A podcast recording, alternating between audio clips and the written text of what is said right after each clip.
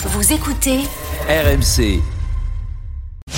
Les histoires du week-end. Peggy Broche, Margot Bourdin, Arnaud Valadon autour de la table. Bonjour à tous. Bonjour.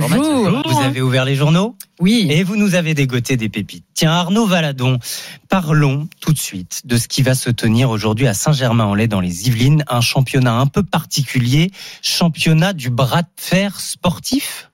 Et oui, dans le coin gauche, Madame Peggy Broche, invaincue en 35 bras de fer. Dans le coin droit du studio RMC, Monsieur Mathieu Rowe, Ah, lui aussi invaincu.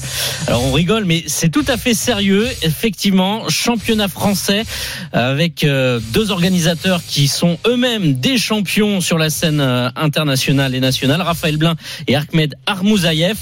Des catégories, c'est très sérieux. On fait des catégories en fonction du poids. Évidemment, on sépare les gauchers et les droitiers parce que voilà, faire euh, un bras de fer contre quelqu'un qui a pas la, qui, qui a pas la même main que vous, voilà. compliqué. Et on sépare les hommes et les femmes aussi. Ah. Et là est aussi euh, logique. Sachez qu'un combat dure en moyenne 10 secondes. C'est de la technique, beaucoup de force.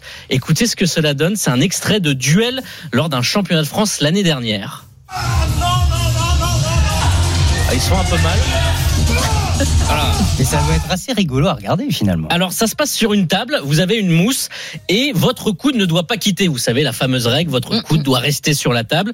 Et c'est presque la seule règle finalement parce qu'en réalité, Raphaël Blin, qui est co-organisateur de l'événement et aussi arbitre, explique dans cette vidéo sur les réseaux sociaux comment ça se passe. Vous pouvez d'ores et déjà oublier tous les clichés qui existent sur ça, à savoir pas le droit de fléchir le poignet, pas le droit de glisser le coude, pas le droit d'utiliser le poids de corps et pas le droit de se tenir à la table. Alors qu'en réalité tout est autorisé et même fortement recommandé si vous voulez pas vous blesser comme dans la multitude des vidéos que vous voyez sur des accidents de bras de fer.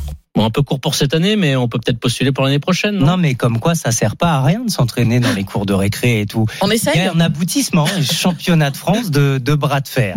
Bon, comment vous dire, euh, sans transition, Margot Bourdin, finalement, c'est la taille qui compte. Voilà, c'est pas forcément une, une bonne nouvelle. Vous allez voir. Si on parle de taille, on parle de ce qui se trouve euh, en dessous de la ceinture. Mhm. Alors figurez-vous que selon une étude scientifique britannique très sérieuse de l'université de Stanford, la taille moyenne d'un pénis en érection a augmenté ces 30 dernières années de 24%. Ah bah voilà. Bah oui, mais c'est trop tard énorme. pour vous. Très concrètement, la, la longueur moyenne est passée de 12,1 cm à 15,4 cm en à peine 30 ans. Donc, alors l'information peut nous faire sourire, elle nous fait sourire, mais elle est très sérieuse et le constat est en fait alarmant. Pas de quoi faire péter le champagne et flatter vos égaux, messieurs, parce qu'un tel changement en si peu de temps, ça veut dire qu'il se passe des choses très bizarres dans notre corps et les scientifiques n'expliquent pas le pourquoi du comment, qui bat d'ailleurs euh, euh, toute leur certitude en brèche parce qu'ils s'attendaient plutôt à l'inverse. Vous savez qu'on parle beaucoup de, de baisse de la qualité du sperme, du nombre de spermatozoïdes, de la testostérone, bref, plein de choses réjouissantes. Alors les scientifiques avancent quand même une hypothèse, l'exposition chimique aux pesticides pourrait être la cause de cette croissance accélérée. Il faudra de nouvelles études pour le prouver. C'est toujours la faute des pesticides. Bien sûr. Comme, Pas moi qui le euh, dis. Dans certains cas, visiblement, ça en arrange certains. Peggy Broche, vous étiez devant votre télé Eh hier oui. soir, je le sais, le concert des Enfoirés. Eh bien, l'album est déjà en vente ce matin. Oui. Les enfoirés, hier soir, c'est vrai que euh, bah, j'ai passé ma soirée devant. C'est la raison pour laquelle j'ai des petits yeux ce matin, mais j'ai passé un très bon moment. Les récurrents étaient là. Jean-Louis Aubert, Michel Larocque, Patrick Bruel, Patrick Fiori, Amel Bent.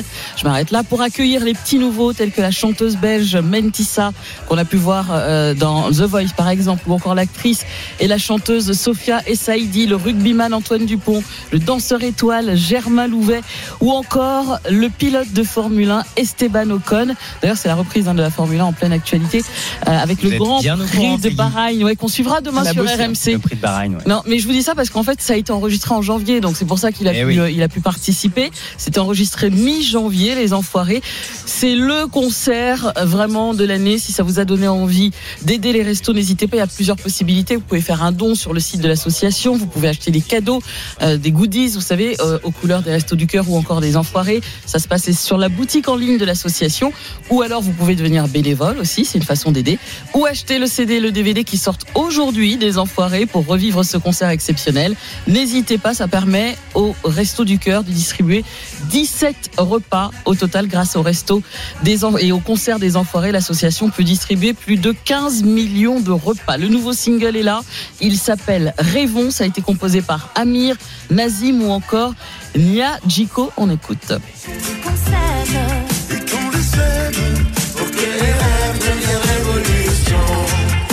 Les Enfoirés et la grande collecte des Restos du Cœur jusqu'à demain et surtout aujourd'hui, bien sûr, le jour où on va faire les courses dans les supermarchés.